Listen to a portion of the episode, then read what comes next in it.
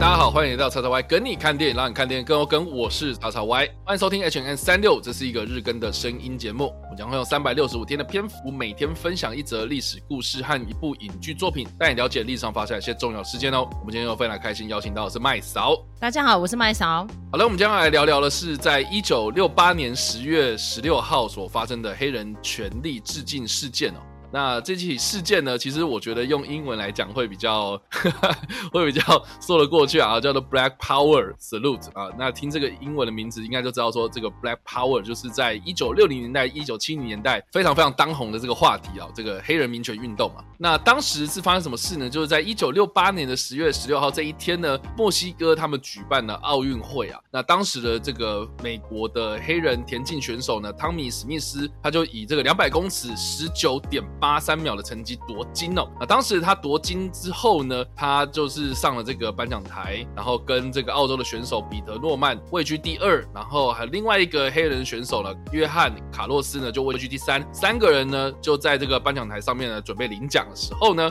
美国的国歌就开始奏乐了嘛。那当这个美国的国歌奏乐的时候呢，这两位美国的非裔选手呢就在演奏美国国歌的时候呢，在颁奖台上面就举起他们戴着黑手套的拳头致敬哦，那就被视为是所谓的 Black Power Salute。那蛮有趣的，就是说呢，这两个选手啊，其实是已经策划很久了。就是说，当时的美国国内他们爆发了很严重的警民冲突啊，特别是这个黑人的民权运动。正如火如荼的展开之中哦。那当时他们去准备这个奥运的时候呢，其实就已经戴了这个所谓的黑色手套，要在就是他们如果要颁奖的时候呢，他们就要去把这个黑手套的给穿起来这样子哦。那结果呢，这个约翰卡洛斯哦，就是第三名的这一位啊，他就是把自己的手套忘在选手村了哈，所以呢，他就跟这个汤米史密斯呢，就是协调说，哎，要不然我们一人戴一只这样子哦。所以就等于是说，这个汤米史密斯最后呢，他就是戴着他的右手的黑色手套，然后。这个约翰卡洛斯呢，就带了左手，所以他们一个人就是举了左手，一个人举了右手，这样子啊，就是一人一手这样子去做这个动作，这样。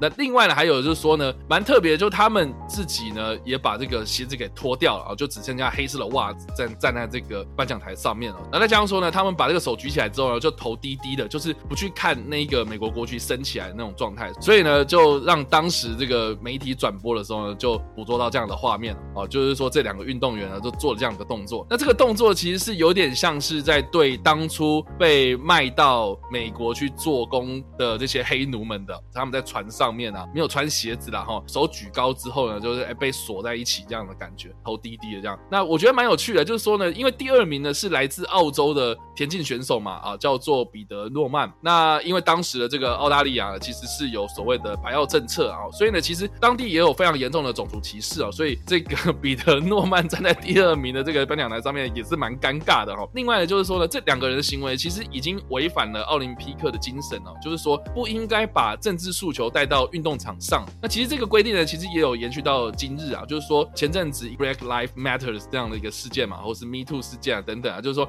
有很多的运动员他们在赛前就有声称说呢，他们如果要得奖的话，他们可能也会仿照这个 Black Power Salute 这样子的一个行为，可能比如说单膝下跪啊，呃，或是在场上呢单手举高这样子的一个动作，会让大家解读就是说，哦，你是不是有什么政治的诉求啊？所以其实是呢，如果你做这些动作的话，会被奥林匹克委员会啊，呃，就是所谓的 IOC 所禁止的这样子。那所以呢，这个当时的 IOC 呢，就对这两个人进行惩处，就说呢，以后这两个人就不得再参加奥运啊，就等于是说断送了这两个人的运动生涯这样。所以呢，哎，这件事情其实后续也引发了讨论啊，就是说奥林匹克运动会上面到底能不能去做这种政治诉求，或是你自己有一些理念想要宣传，在这个场合上面，比如说披国旗啊，或者是做什么事情啊，这个其实是很多人想要讨论的事情。这样子，就是因为其实之前叉叉 Y 的节目应该也有提过这部电影《底特律》嘛，对不对？哈，《底特律》就是那个时候一九六七年七月发生的事情，哈。然后刚好那时候隔年就是发生了这个墨西哥奥运这个 Bless the Lu，但是我觉得真的蛮感慨的。你看，其实后来这两个运动员压力超大的，因为他们只要有任何运动表现就会被扩大这件事，然后一直被考试。好，那更不用讲说，因为其实黑人的权利哈一直都没有办法正式的被重视。其实到最后很多人就说，那你只是炒作议题呀、啊，好、嗯哦，或者说哦，那你今天就是模糊焦点啊，然后你只要拥有这个肤色，你好像就可以享有了很多少数民族的权益，但是其实基本上你们的人数一点都不少了啊，嗯、然后黑人都已经选上总统，你们是有什么好靠背的，你知道吗？所以我就觉得说，对，那那其实那你照这样子讲的话，你看经过这个疫情，很多各地来的移民是不是也有面临到蛮多歧视的问题？嗯哼。更不用讲说性别上面的，因为现在大家都一直在讲说，我们不要用二元化来分别性别，所以基本上就是非二元。嗯、那非二元是不是很多人说，那为什么我的性别认同没有被列进去？所以变得很多焦点是不是没有办法好好的讨论，然后大家都去泛政治化，带着情绪，嗯、所以这这一点是让我觉得蛮可惜的啦。不过我觉得蛮有趣的，因为像前阵子我们应该有介绍到那个柏林奥运会非常有名的人物嘛，杰西·欧文斯哦，就是在一九三六年的这个柏林奥运嘛。当时是纳粹德国所举办这个奥运会上面，就是他摘了四面金牌的这个杰西欧文斯嘛。哎，其实我们之前也有介绍过，就是说杰森欧文在当时他拿了这四面金牌回到国内之后呢，其实没有任何一个美国总统接见他哦，然后而且呢他。回去之后呢，比如说要去参加一些公开的集会啊，呃，一些聚会啊，哦，他去这个饭店的时候呢，哎，还是要走那个给黑人走那种小门这样子哦，所以其实非常非常不被受到尊重啊。然后呢，甚至是呢，他因为就是不不想要再继续帮这个美国呃争取这个奥运金牌哦，所以就被当做是这个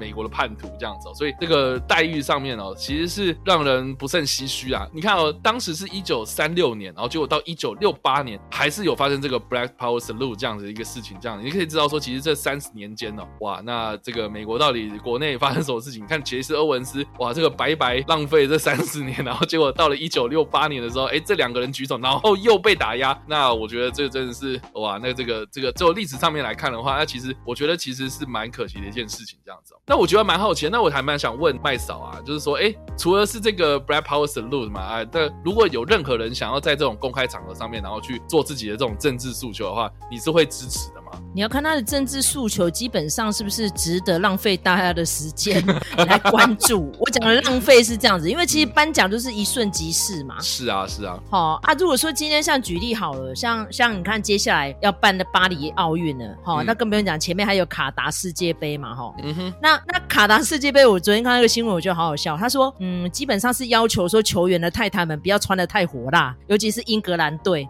哦，那希望这个大嫂们们呢，不要跟球员住在一间。他说，安内也出代志，所以说要把他们送到另外一个城镇去，这样要隔离两个。我说这有够啰嗦的耶！办一个球赛，你们卡达，你们这群穆斯林们，这个也限制，那个也限制，而且其实他们平均室温是高达四十多度的哦。所以在那种国家办足球赛，你看有多辛苦呢？嗯，所以我想说。是不是我们像之前我们看另外一个节目，就是好像是吴念真大哥说的，他说哦、呃，什么政治归政治啦，然后艺术归艺术，或是运动归运动，他说那是狗屁啦，不可能啊，因为政就是 是治就是管理。管理众人之事就是政治，这谁说的？孙逸仙国父说的，所以基本上一定会跟政治有关的。嗯、但是你要看这个政治议题到底值不值得大家来关心或是同情。那我觉得黑人议题是绝对值得，因为黑人的体育表现这么优秀，可是问题是这么可怕被打压。尤其是你看那个 Blessed Luke 的时候，还有提到那个阿里拳王，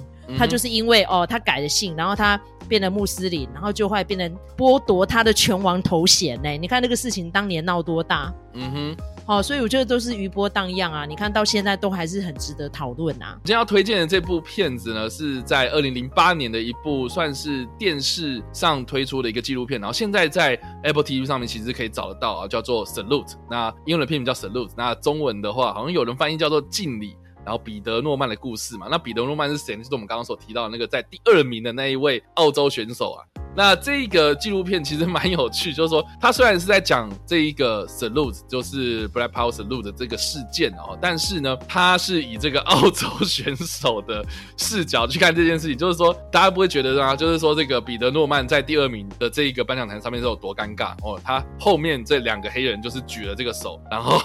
后来这个大家在讨论的这个焦点也是在这两个黑人田径选手身上。那这个彼得诺曼呢，好像他的光环呐、啊，就被这两个人给失焦了这样子哦。所以，哎，我这个也是蛮有趣的一个观点切入这样子。那我觉得蛮有趣的，就是说呢，其实事后有发现，就是说，呃，这个彼得诺曼其实是跟这两个人呢私底下是蛮要好的一个朋友啊，就是说他们因为运动会有了哦，所以呢。也是跟这两个人有私交。彼得诺曼呢，在二零零六年在澳大利亚过世的时候呢，在举行这个告别式哦。那这个汤米。史密斯跟约翰卡洛斯，就是第一名跟第三名的这两个黑人选手呢，就有到澳大利亚，然后去帮他抬棺，然后，所以呢，这三个人被当时的媒体也被包装成是所谓的墨西哥三好汉。那所以在这部片子里面呢，我们可以看到，就是说他除了是把这个黑人的民权运动给来龙去脉给讲了一遍之外呢。哦，也把这个一九六八年的墨西哥奥运上面的这一个 Brad Power Salute 的事件也讲了一遍啊、呃。另外呢，他也把很多的焦点都放在彼得诺曼这个人身上，然后来看说，哎，他这个人怎么样去看这两个运动员哦、做的这件事情，然后还有后续 IOC 他们怎么样去制裁哦、这两个人的行为这样。所以我哎，我觉得这个也是蛮有趣的一个观点，然后推荐给大家。那以上呢，这个就是我们今天所分享的历史故事，还有我们所推荐的电影。那不知道大家在听完这个故事之后，什么样想法，或者没有看过这部电影呢？都欢迎在留言区嘛留言，或来首播的时候跟我们做互动哦。当然呢，如果喜欢这部影片或声音的话，也别忘了按赞、追踪我们脸书粉丝团、订阅我们 YouTube 频道、IG 以及各大声音平台，也别忘了在 Apple Podcast 三十八里上留下五星好评，并且利用各大的社群平台推荐和分享我们的节目，让更多人加入我们讨论哦。以上呢就是我们今天的 H&M 365，希望你们会喜欢。我们下次再见，拜，